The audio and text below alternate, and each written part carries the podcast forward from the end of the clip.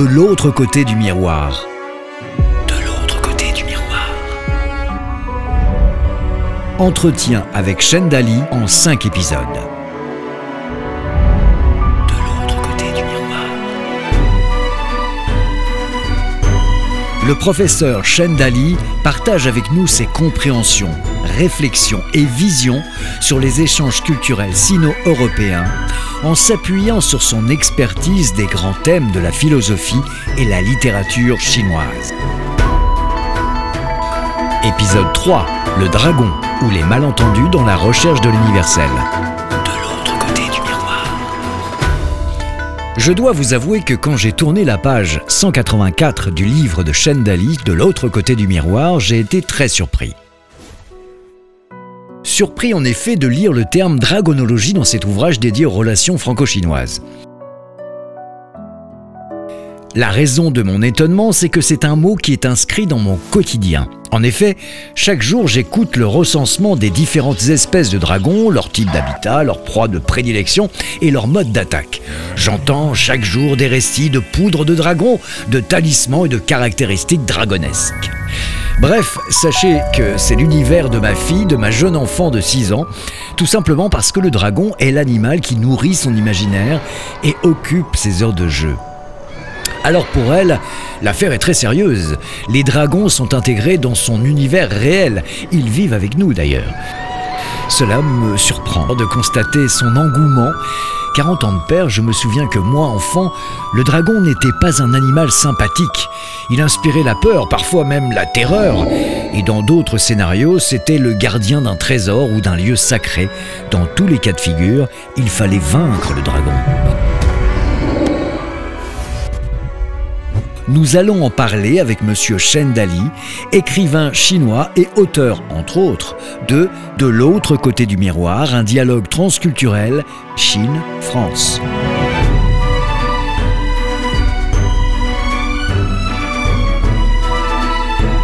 Monsieur Shendali, bonjour et merci une fois de plus de nous accueillir chez vous.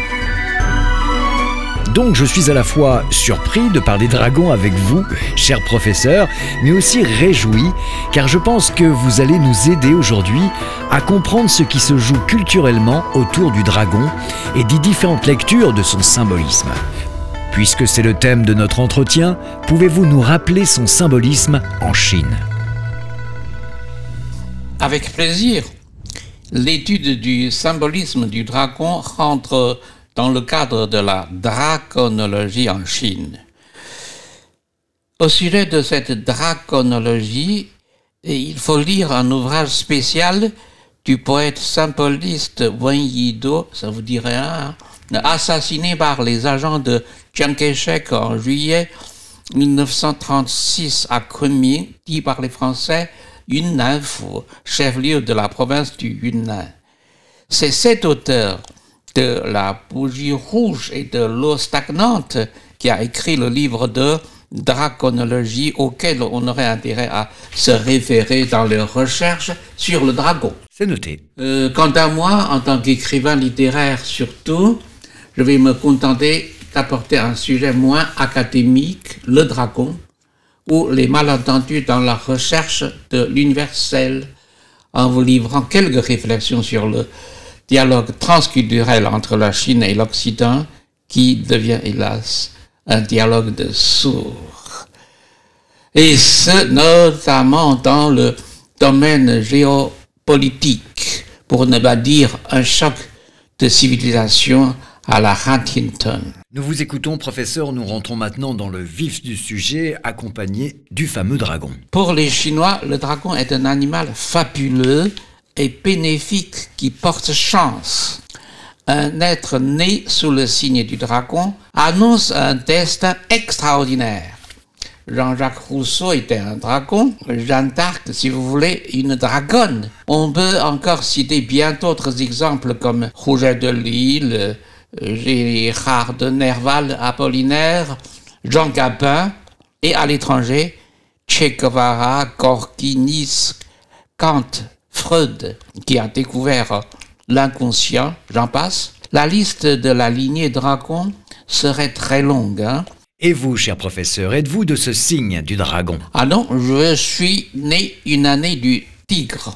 Vous savez, le tigre s'entend mal avec le dragon, hein Entre eux, les orages risquent d'être fréquents. Au Japon, on dit que le combat entre le dragon et le tigre est à l'origine des séismes, des tremblements de terre. Dans la légende chrétienne, le méchant dragon, gardien d'une belle princesse prisonnière, se dresse toujours sur le chemin du chevalier en quête d'amour, comme le montre le fameux tableau Saint-Georges terrassant le dragon, que l'on peut voir dans une église à Barcelone, à Stockholm ou en Russie. Dans l'astrologie chinoise, le dragon est associé au feu, qui est la fougue, l'élément essentiel de la passion amoureuse, de l'amour-passion, du coup de foudre. Le dragon tient une perle ardente entre ses trois, quatre ou cinq griffes. Pour les amoureux, c'est la perle qui accède à tous les désirs. Selon le temps chinois, l'élément feu le grand yang qui chauffe, brûle et bouleverse. Ce qui fait que le dragon, en permanent état d'éveil, cherche sans cesse la source ardente, intarissable. Par ailleurs, le dragon serait le créateur des nuages, le dispensateur de la pluie. En chinois, les jeux du nuage et de la pluie signifient gracieusement faire l'amour. Donc, au contraire du dragon occidental, le dragon chinois est favorable à la Saint-Valentin et porte chance aux amoureux. Effectivement, il y a là deux perceptions vraiment opposées à propos de la symbolique du dragon. Deux figures du dragon, deux cultures. D'évidence, là, il y a un problème de la différence de culture, un aspect important de la rhétorique dont on devrait bien tenir compte dans la différente lecture du symbolisme de cet animal fabuleux. Pourquoi en est-il ainsi? Le mythe du dragon est une énigme du sphinx, difficile à résoudre. L'Orient et l'Occident l'interprètent en général de façon fort différente, voire diamétralement opposée. Il en est de même pour la sirène. Dans l'épopée homérique, la sirène est un monstre marin qui chante sur un rocher pour séduire, ensorceler les matelots en haute mer. D'où l'expression le chant de la sirène. Mais dans la littérature populaire chinoise, on l'appelle la belle poisson qui tisse des soirées dans la mer du Sud, appelée communément aujourd'hui la mer de Chine.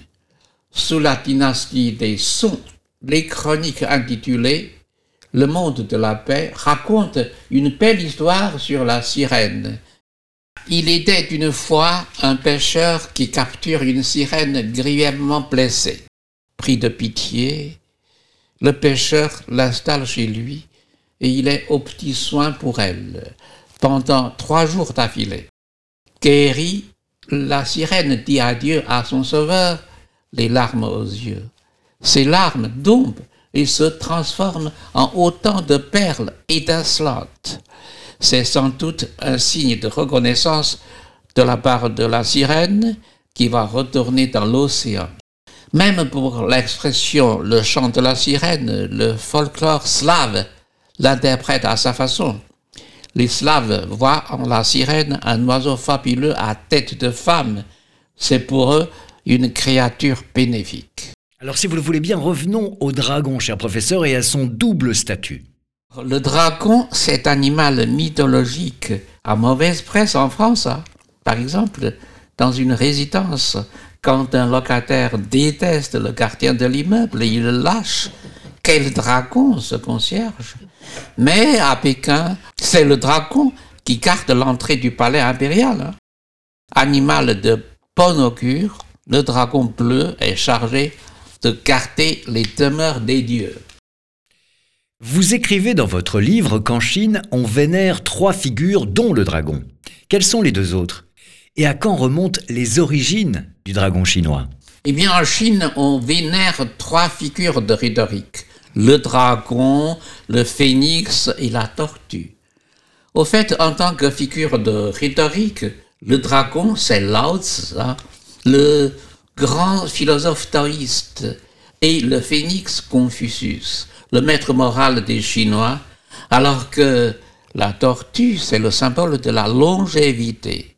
La tortue est en fait un des fils du dragon spirituel, car le dragon chinois se présente à différentes étapes de sa formation sous plusieurs figures, serpent, carpe, Là encore, il faut faire une recherche sur les neuf fils du dragon pour percer à jour ce mystère.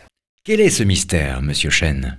D'après une légende, un jour, Confucius a rendu visite à Lao Tzu dans sa grotte de montagne. À son retour, il dit à ses disciples qu'il y a vu un dragon, qui est en fait l'incarnation du grand maître du Tao Lao Tzu.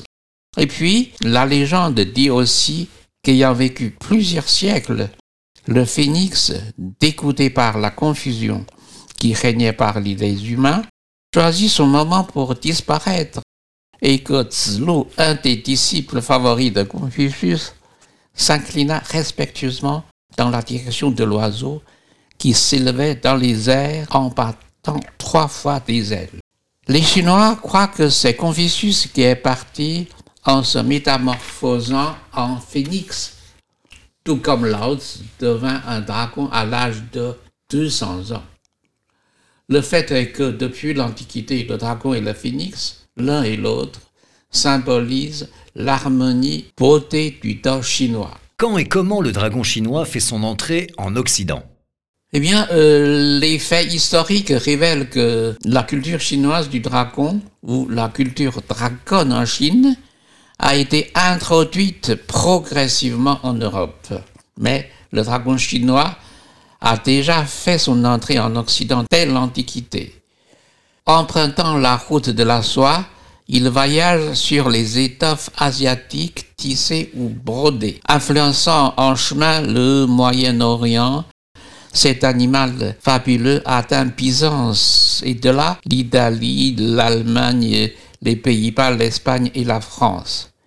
Néanmoins, au fil de son périple, le dragon chinois perd son symbolisme mythologique au profit de sa seule valeur décorative. À la fin du XIIIe siècle, celui de Marc Polo, l'envouement pour les thèmes orientaux est tel que le florissant commerce avec l'Asie ne suffit plus à le satisfaire. Les soyeux italiens s'adaptent à Venise et reproduisent le dragon sur leurs étoffes en lampa. Alors, ils se rapprochent davantage des traditionnels dessins asymétriques du tissage chinois. Savez-vous sous quelle forme le dragon est-il arrivé en France, monsieur Chen? Poursuivant son voyage en Europe, le dragon chinois se retrouve en France sur des panneaux brodés pour la cour des Valois au XVe siècle. La manufacture de Beauvais assure rapidement la renommée de la France en matière de chinoiserie. D'autres fabriques suivent et adoptent le dragon chinois afin de créer des compositions plus dynamiques et originales. On remarque aussi l'image du dragon chinois sur les grandes tentures des gobelins. Euh, jusque vers 1630, le goût pour les chinoiseries se maintient illustré par les tisserands français ou italiens. Il pimente de son étrangeté le décor raffiné des intérieurs. Dès le XVIIe siècle, emporté par la vague du baroque italien, le dragon s'épanouit sur le mobilier d'apparat. Il prête son anatomie flexible à l'imagination fertile des artistes. D'une extrême souplesse, le corps sinueux du dragon anime le bois sculpté des consoles ou les vases en porcelaine, celles de Rouen par exemple, ou les assiettes produites par la manufacture de Chantilly, encouragées par le duc de Bourbon, prince de Condé. Agrippé à leurs anses, le dragon confère à ses pièces un effet plastique exceptionnel en un mouvement d'envol. Alors, quelle est la source de cette inspiration à propos du dragon, d'après vous? Le dragon se nourrit de l'imaginaire et de l'inconscient collectif. Il cristallise la crainte des hommes à l'écart d'un monde incompréhensible.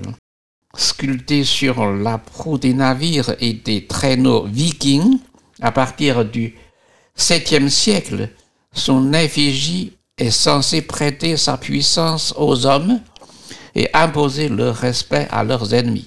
En Europe, sa forte personnalité marque les esprits au point de se perpétuer jusqu'à nos jours au travers d'objets d'art populaires euh, tels la dapatière reproduite. Cependant, le dragon antique figuré sur les céramiques grecques ressemble plutôt à un serpent. Il se prête au jeu d'une symbolique complexe, tour à tour métaphorique et propagandiste. Pouvez-vous nous donner un exemple? La doctrine chrétienne condamne l'œuvre du malin, liée au serment du péché originel. Le dragon prend sa place dans les enluminures.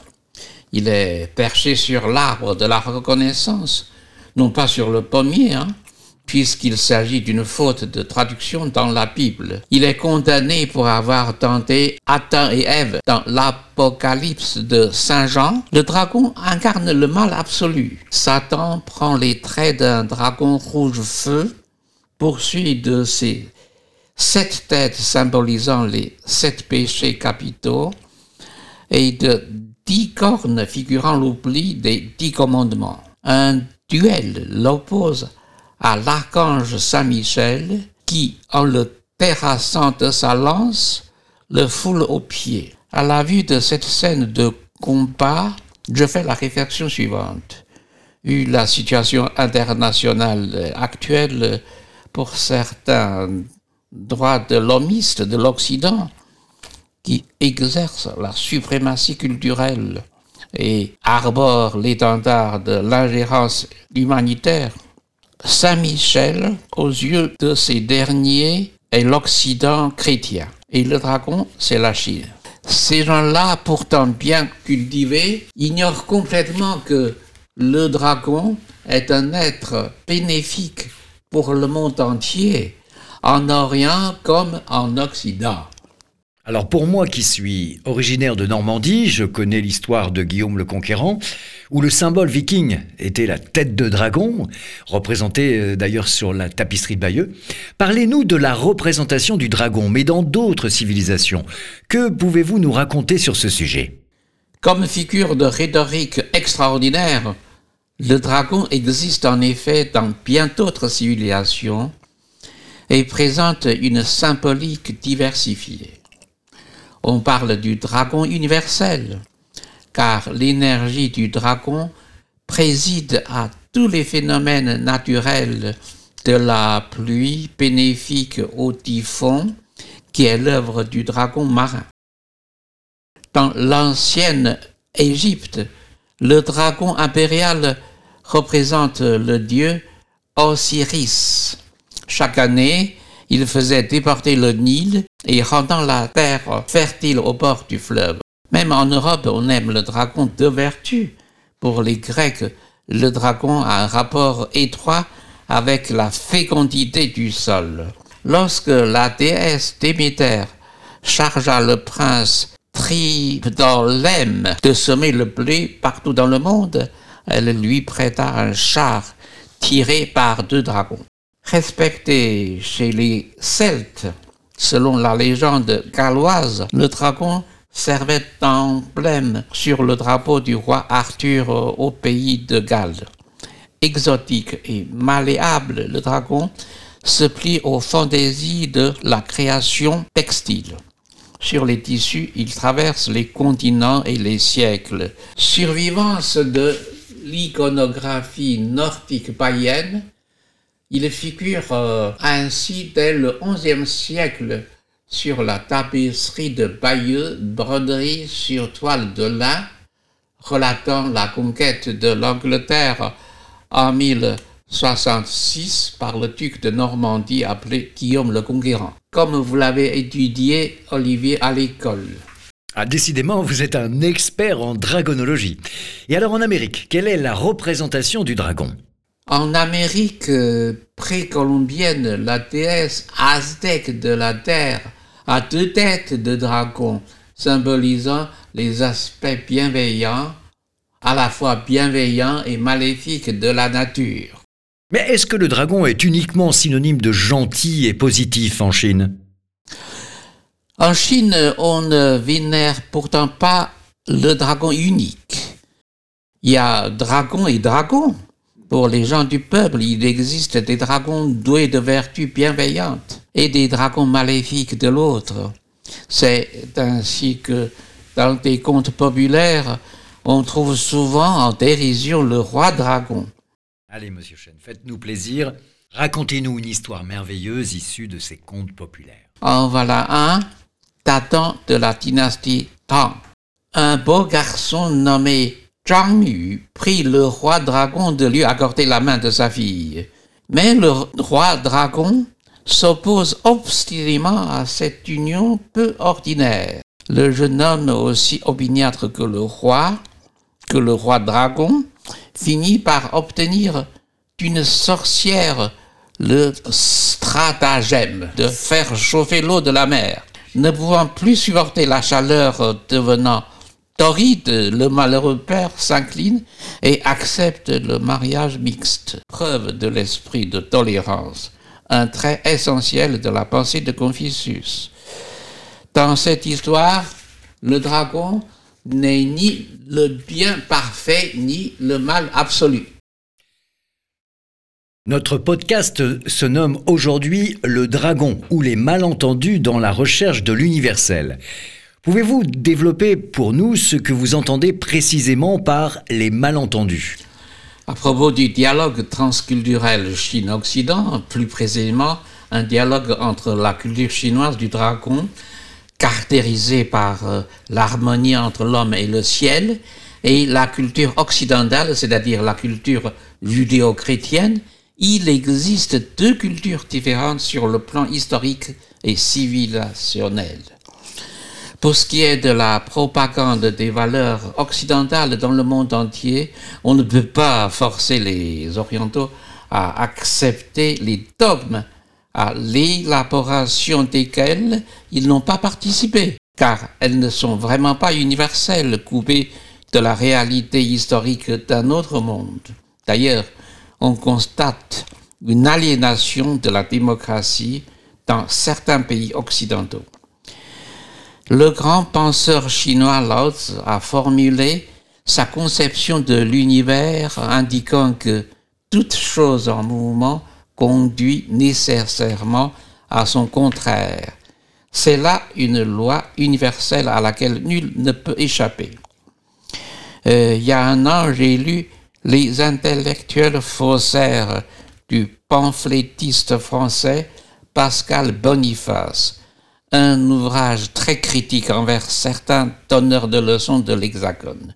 Au fait, dans le dialogue transculturel des civilisations, l'arrogance, l'insolence, la sublimation de soi et la diabolisation des autres, ce serait de mauvais goût. C'est toujours l'histoire qui en jugera. Ce qu'il faudrait, c'est la reconnaissance de l'autre et le respect mutuel. La réalité linguistique et historique y compte également. Euh, il n'y a pas longtemps, un débat animait les colonnes de la presse chinoise. Dans l'échange avec l'extérieur en langue étrangère, n'allait-on pas plutôt adopter long transcription de la langue Han à la place du terme dragon du lexique occidental afin d'éviter l'aversion des Occidentaux vis-à-vis -vis de l'icône des Chinois.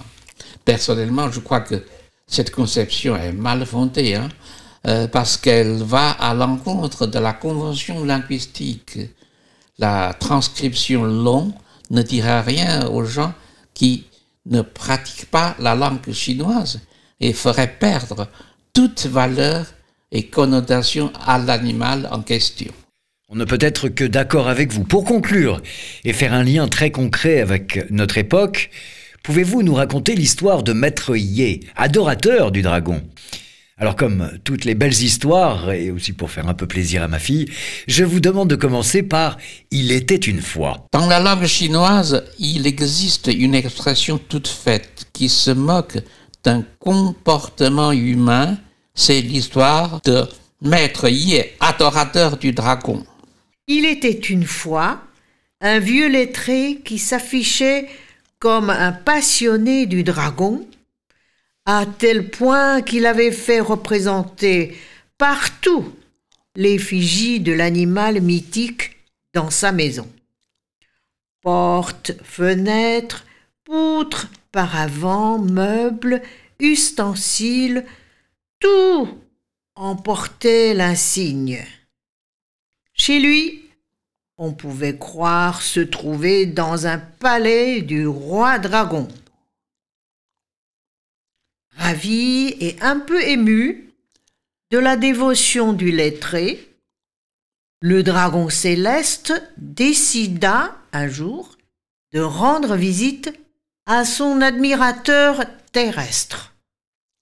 C'est ainsi que Maître Yé, le lettré en question, se trouva un beau matin nez à nez avec le dragon. Mais à la vue du vrai dragon, il faillit tomber à la renverse. Monstre s'écria l'homme terrifié. Mais c'est moi le dragon que vous vénérez jour et nuit, lui répondit le saint animal, qui pointait seulement le nez à travers la fenêtre et avait encore tout son tralala de corps gigantesque dehors autour de la maison. L'homme, tremblant de tous ses membres, eut à peine le courage de faire front. Mais c'est votre image que j'adore. Pas un dragon en chair et noces. Veuillez vous en aller, s'il vous plaît. Drôle d'histoire. Dans le pays où l'on vénère le dragon, il y en a un qui tombe à la renverse à la vue d'un vrai dragon. Hein.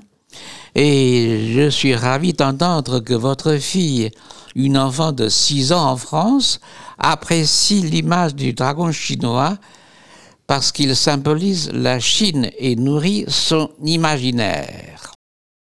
Pour en revenir à ce conte philosophique, je pense qu'il révèle parfaitement la nature de l'homme qui préfère l'image à la réalité. Le dragon constitue une bonne figure de rhétorique, toute sa place dans la philosophie de la vie. Le dragon chinois est cyclique et correspond au lion protecteur du zodiaque occidental. Il refuse toutes les contraintes et porte à tous bonne chance. Et la chance pour l'humanité, c'est de vivre un jour dans la grande communauté tant rêvée par Confucius, un autre univers où les hommes et les femmes, ainsi que les dragons, chinois ou occidentaux, seront tous égaux. Merci.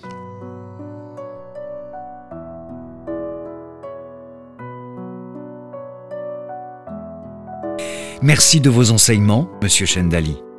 Je rappelle les références de votre livre, De l'autre côté du miroir, un dialogue transculturel Chine-France aux éditions Charles Moreau.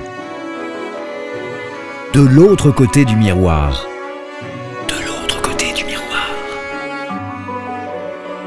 Entretien avec Dali en cinq épisodes.